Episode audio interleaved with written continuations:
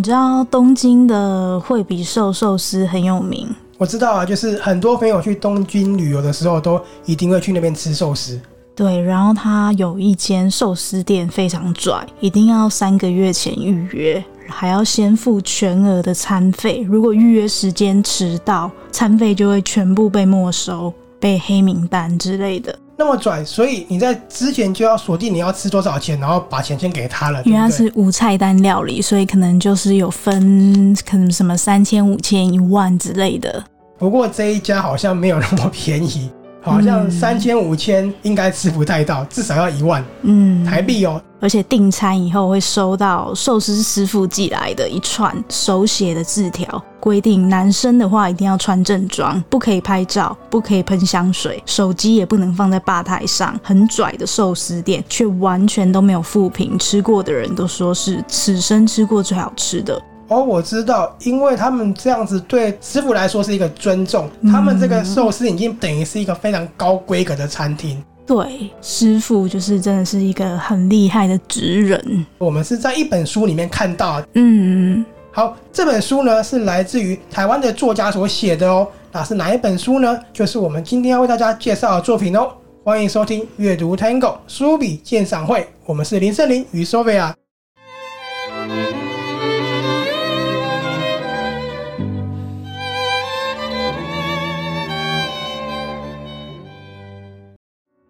嗨，Sophia，你刚刚说这个餐厅非常非常的拽，这个师傅其实他是大有来头，因为里面有一段女主角问路，问当地的日本人说她想要找寿司店，路人就跟她说这里到处都是寿司，师傅叫什么名字？女主角就说他叫远藤。他们就知道那个寿司的师傅是谁了。对，然后我们查了一下，发现远藤是很有名的寿司师傅徒弟。没错，就是在日本有米其林星星的一个师傅，那他叫 Saito，叫做齐藤齐藤孝师。嗯。那我们跟大家科普一下，因为很多朋友会把那个字念斋，其实在日本人的念法，中文那个字要念齐，它有很多个写法。对，因为齐藤在日本算是一个大姓，然后光是那个齐就有几十种写法汉字，但是日文都念 Saito。我们为什么会知道这一段寿司的故事，而且非常的详尽，就是出自于一本书了。这本书你有没有注意到，我们开头直接下了音乐了？对，因为它跟我们的节目非常非常的适合。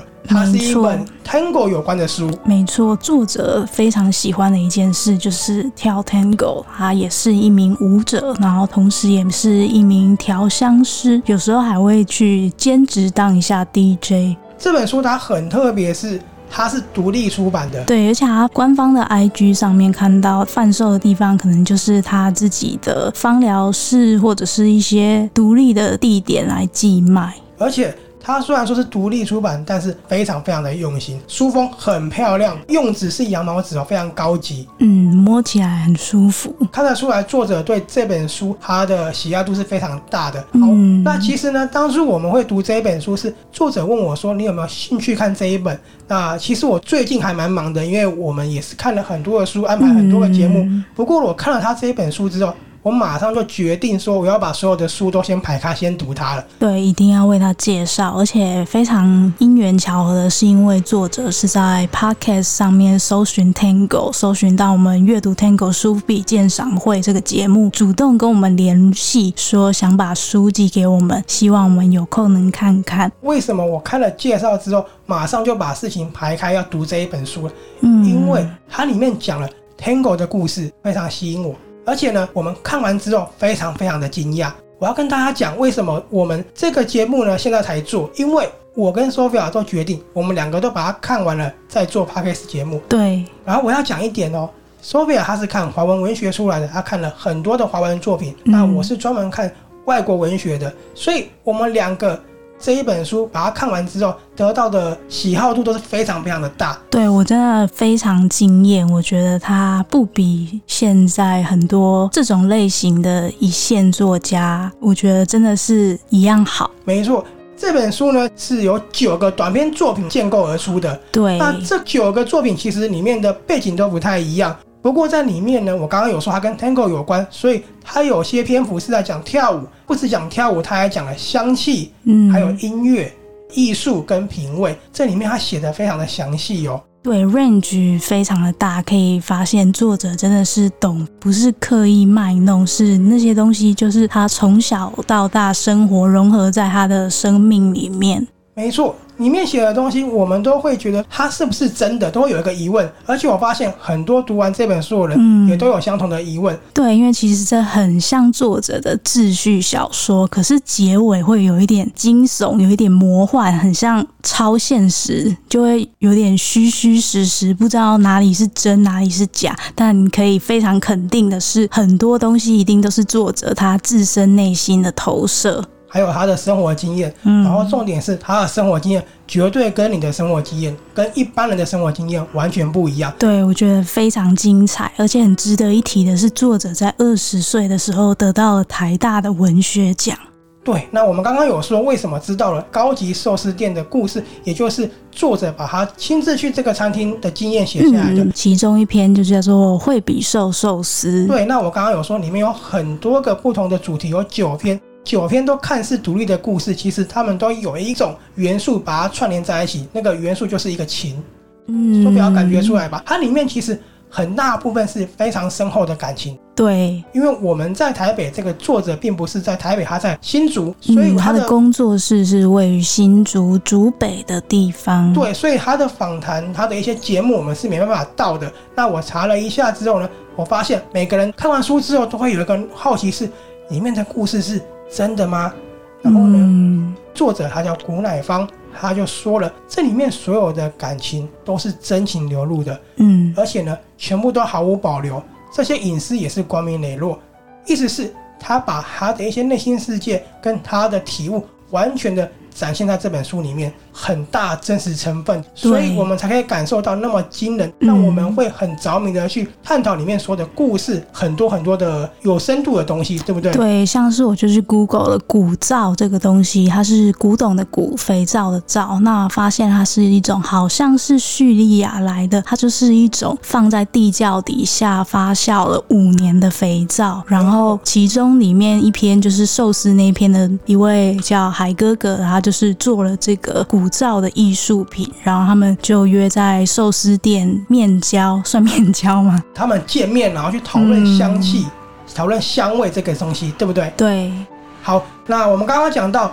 这里面很多东西是真的，你也查了古照。嗯、那这本书既然有九篇，你有没有几篇比较喜欢的，能够跟我们分享呢？一个题外话可以跟大家分享，就是我们后来就去 Google Maps 查了这个寿司店，发现真的是评价非常高，看起来真的非常厉害。但是因为我不吃鱼，所以不便多做评论。然后发现，在他们的官方 IG 上，然后也有很多人 take 他，发现现在那个远藤师傅变得比较平易近人，他都。都可以让大家拍照，然后也有跟大家合照了。如果大家有去日本，可以去看看这间寿司店，我觉得应该是真的蛮不错的。多是平音技能，价钱还是一样非常的高档。这一篇你非常喜欢，是因为它讲的跟香气有关，对不对？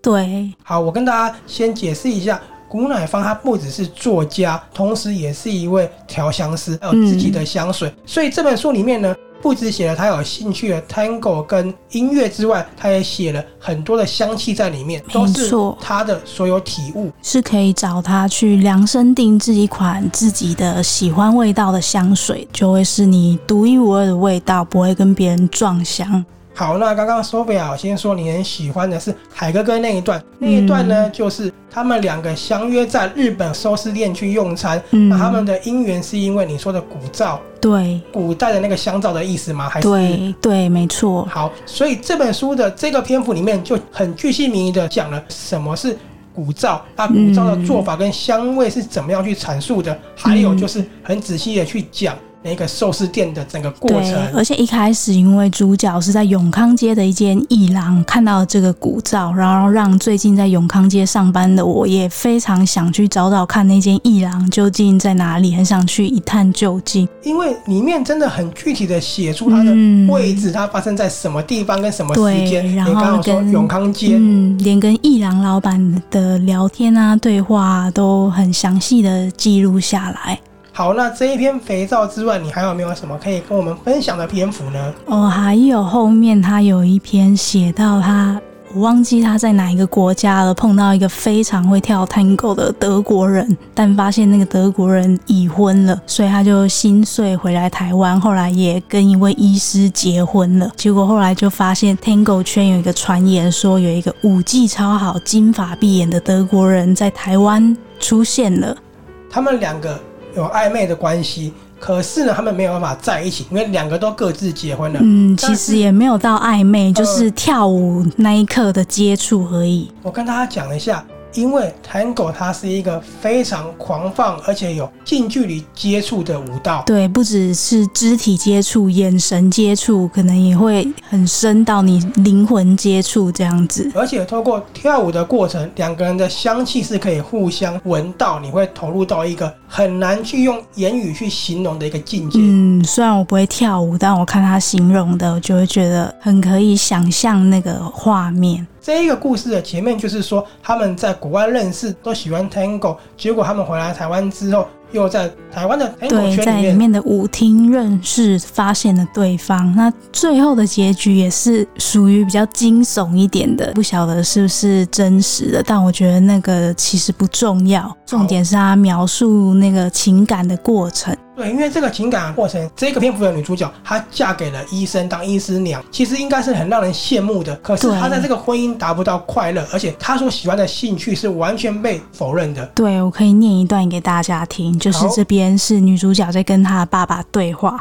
她爸爸跟她说：“舞鞋就是你半个月的薪水，你一个长篇小说换不起一双舞鞋。”找个稳定工作，好好赚钱，或是你就找个有钱人嫁了。嫁了人还可以继续跳舞吗？爸爸说探狗当然不行。哪个男人可以接受你搂着别的男人跳舞？大家都知道探狗就是四只脚的舞蹈。那你跟女人跳，男人女人都有两双脚。记忆中，母亲总是称赞一个医生对老婆很好。我总问他怎样好，母亲说不知道怎么说。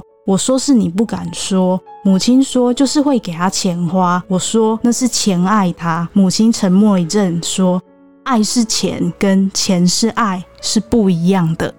这一段他的兴趣是完全被家人否定的。家人是一个传统台湾的思维，你找一个好的男人，找个有钱人嫁了，所以她嫁给了医生。可是她在这个婚姻得不到快乐，她真正的悸动，真正的怦然心动是在 Tango 的那一刻，就跟那一位德国人跳舞的。他是想当作家的，可是就一直怀才不遇，直到遇到德国人的那一刻，他才觉得就是他灵魂终于有了悸动，而且。连她的老公都否定她，她老公否定的理由跟她爸妈是一样的，甚至说艺术能当饭吃之类的话去羞辱到她。对。所以其实她最后选择再重返舞会去跟德国人跳舞，就是要找不见的那种情感。对，所以这一篇以一个二十九岁的女生来讲，写出来算是非常非常惊人。嗯，说到这个，我一开始读的时候，我并不晓得作者的年纪。我觉得他的文笔非常成熟，我一直以为可能是呃三十尾接近四十出头的轻熟女。后来看到作者年纪以后，真的其实有吓一跳。她的不管是文笔的成熟度，还是她的人生经历都真的非常精彩。好，你刚刚讲你喜欢的部分，那换我分享了。嗯、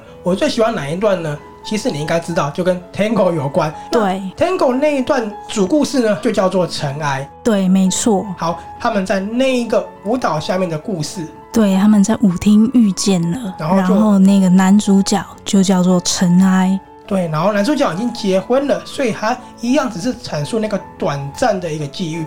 尘埃这个故事其实一样是一个没有结果的爱情，可是呢，嗯、这个部分我非常喜欢的是他形容的那种勾起的欲望，两个人跳出来所燃起的那个野火是非常让我震撼。嗯、就算我们两个不会跳 Tango，我们也有那个画面。对，然后他会说会贴近到从对方的眼睛瞳孔里面可以映照出自己的影子。没错，然后在这个故事里面呢，有两段是这样写的。第一段呢是。女主角说：“辛迪那无法被驯服的野气，只能钻进城市的皱褶，用力舞动，因为一切都是活的，一切都是自由的。嗯、这一段就是跳舞的她最自由、最快乐的。但是呢，她又很久没跳舞了，她很久没跳 Tango 了，因为 Tango 它是四只脚的舞蹈，意思就是它是两个人的舞。那两个人的舞呢，他们在某种程度上来说是要有一种。”彼此同意对方，然后彼此比较亲密的情感才能去舞动的。嗯，在这里呢，他写了一个很棒很棒跟 Tango 有关的故事，就是弹打。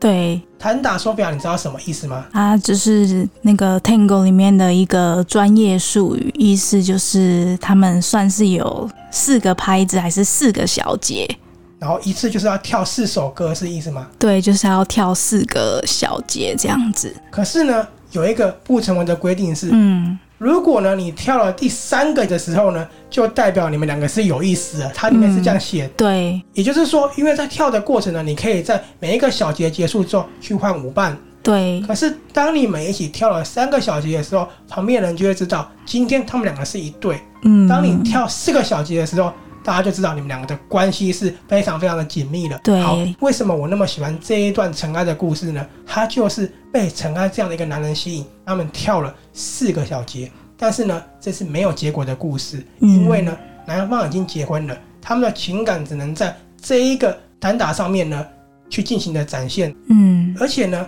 让我非常喜欢的就是这个女主角，她是一个千金，她过去交往的男人都是事业有成，可是呢，她在陈安身上感觉到一种从来都没有过的爱。对，她里面有说，她觉得他很像一匹狼，就是很吸引她靠近又会害怕。其实。Tango 的作品，我这边有蛮多的。那讲到 Tango，大家第一个想到的一定是老派 Tango，它也是讲一个感情。嗯、可是呢，这个感情离我们比较远。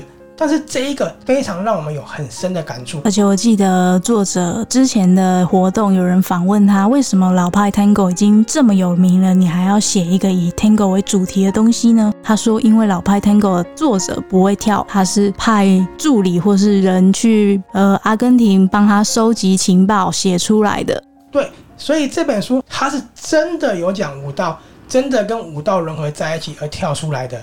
嗯，那我刚刚分享就是我最喜欢的这一段，你还有没有喜欢的桥段可以跟我们分享？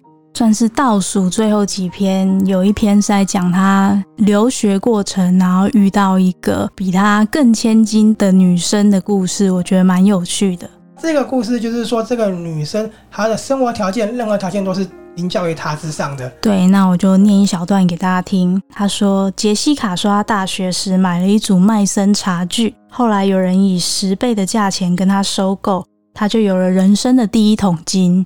好，他是个美丽富有的交际花，才二十五岁就拥有许多人的精彩人生，而且也很爱炫耀。他最近一直跟我说，有一名指挥家在追他。”苦恼又得意，真是怎样的人生啊！我们是在爱丁堡认识的，他一个人来，透过朋友找到了在念经济学博士的我，我就带他到处玩。从第一篇的寿司店讲到现在，里面有很多很多我们一般人接触不到的东西。这也是为什么我说里面有品味。你刚刚有说卖身茶具，里面呢讲的不只有卖身茶具，很具体的讲了。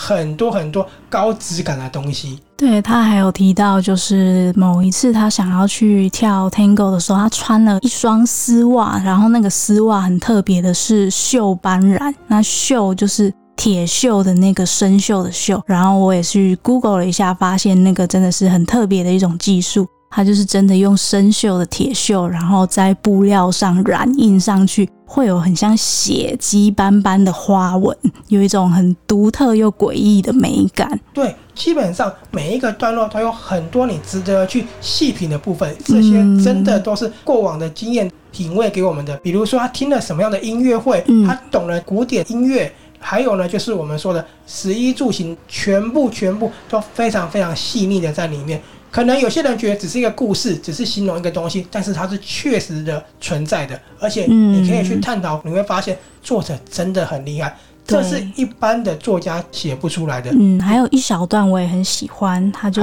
说回想在欧洲念书的时候，发现一个很震惊的事情。牛津大学的学生学习希腊修辞学的人，会比学资讯工程的人更走路有风。因为能进牛津大学，就代表着暗示你是富有；能主修文学又不怕未来饿死，就暗示你是富贵。两者加起来就是富贵人家，抽着高级雪茄，又可以谈论着波特莱尔，人人谁不想要呢？没错，这本书里面展现的真的是非常具体的品味。作者同时呢也到过很多国家，他都把他过往的经验全部写出来，就在这本《尘埃》里面。真的是我们觉得在近年来的华文文学，很少有一个作品能够有那么多东西让我们可以仔细去探讨的。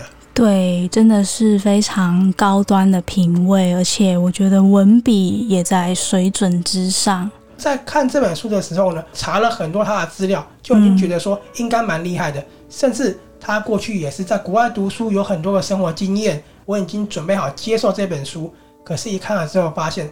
太小看他了，里面带给我东西真的好多。你看，刚刚 Sophia 讲了很多，从餐厅的，从艺术品，甚至从他的一些思想，跟他去哪里旅游，全部都在里面大方的展现出来。对，这样一位这么有才华、美丽、聪慧的女性，她居然才二十九岁，快三十岁而已，是不是很不可思议？书中呢，既然它是跟 Tango 有关，它里面的 Tango 真的是危险又狂妄。而且呢，是心跳不止的弹打，跳了弹打，你们就是一对了。嗯、那为什么危险又狂妄？因为不能在一起，只是在飞蛾扑火而已。所以呢，也是亲自把自己的爱情送到剃刀上的一个行为。嗯，然后呢，文字呢展现出来的香气真的非常具体，因为它里面写的香气就是他调香师的职业，他平常最接触的东西。对，看完我就是立刻想马上去新竹拜访作者，想请他帮我定制一款香水。对，还有在定制香水，你还没闻到没关系，你透过他的文字，就好像感觉沐浴在他的香水雨下面。嗯，那里面谈的艺术真的就非常非常的厉害了。我们真的 Google 了很多，也从中又上了一门艺术课，不论是画，不论是古典的音乐，展现出的品味是非常非常高雅的。不是炫技，也不是炫富，他就是很自然的从他的文字里流露出来了。甚至可能有很多人看到最后还会羡慕他的人生。那索菲亚有说，这个作者才二十九岁，所以呢，其实这本书道出的是一个年轻女孩她与众不同的人生阅历。嗯，里面有对爱的渴望、疯狂，甚至呢有对事物成疯成魔的着迷。嗯，我自己觉得这本书很像他的日记，记录他的。每一段每一段的生活，你有这样感觉吗？嗯，蛮像的，就是透过他的私密的故事，变成了这一本在我们手上的尘埃。嗯，所以难怪他说里面所有的情感、所有的私密都是光明磊落的，因为他展现给大家了。对，我觉得如果是喜欢华文文学的大家，平常可能喜欢李维京，或是喜欢胡琴坊，或是喜欢黄立群这几位作家的人，一定也会非常喜欢尘埃。好，在最后呢，这本书有带给你什么样的感受？哦，感受我觉得太多了，多到我不知道从哪里开始讲。Sophia 今天跟我说，她很担心这一集录不好。我说为什么？她说因为这里面她喜欢的、想讲的、想要探讨实在太多了。对，而且后来我发现，就是作者之前办过好几场读书会啊，都是在新竹或台中，然后都没有参加到，觉得非常可惜。看完之后，他非常非常想要见作者一面，跟他好好聊一上。对，对对，然后后来我就私讯了他，他说在今年的十二月十三日下午的五点半会在台北举办活动。那到时候有什么相关的消息，我们再跟大家说。好，那这本书呢，带给我的震撼就非常非常的直接了，因为呢，其实过去呢是有出版社的人问我说。我何不写一个跟我自己或是跟我家族有关的故事呢？因为他们觉得平常听我分享很多事情，分享我的生活体验的时候，是可以写成一个作品的。可是我一直认为这样的作品有什么好写的？那有几次试着写，但是放着放着就忘了。直到看了《尘埃》，它唤起我过去遗忘写作的那个冲动。原来把自己的故事展现出来是可以那么有渲染力的，那么让人感动的。而且呢，我非常喜欢古乃芳笔下这种恣意妄为的野火，他非常的狂妄，非常的直接，也非常的勇敢。我更喜欢它里面展现出来的那种倔强又精致的脾气，很让我想要一窥究竟。Sophia，你应该也是对吧？嗯，对，我们也非常期待未来可以邀请作者来当我们的访谈来宾，真的很希望邀请他。《尘埃》这本书呢，你看的时候一定有很多的想法，很多的疑问。他呢不怕你好奇，也不怕你猜疑，更不怕你窥视古乃芳他的人生、他的生活，就怕这本书唤起你过去心中已经遗忘的深刻情感，陷入漩涡，无法走出自己，就跟书里面的主角一样。对，然后这本书是独立出版，它是由古市译文出版的，作者就是古乃芳，同时也是调香师。那他的香水品牌是芳芳芳疗。对，那在他芳芳芳疗的官网上也有贩卖《尘埃》这本书，有兴趣的朋友们可以去买来看。我们也会附上连结跟相关资讯。那 Sophia 可以再帮我讲一次他的活动的时间吗？活动就是今年的十二月十三号下午的五点半，那地点还未确定，确定以后我们会告诉大家。好，那如果有兴趣的话，就一定要去现场听听看他怎么讲这本书哦。嗯，那我们是阅读 Tango 书比鉴赏会。你如果对这本书很好奇的话呢，我们在粉丝团里面也有详尽的文章去介绍我的心得。好，同时也告诉大家，我们的节目也上传到 YouTube 频道上了。因为有一些朋友比较不习惯听 Podcast，那方便大家收听，所以我们现在是两个平台上面都有。今天就为大家介绍到这里了，也希望有一天那么杰出的作者能够来我们节目当我们的来宾。最后呢，我们就用《尘埃》里面最喜欢的一段话为大家说再见喽。他说：“你的远东，我的远西，向往的地方都是天堂。”我们是阅读 Tango 书笔鉴赏会，下次见了，拜拜，拜拜。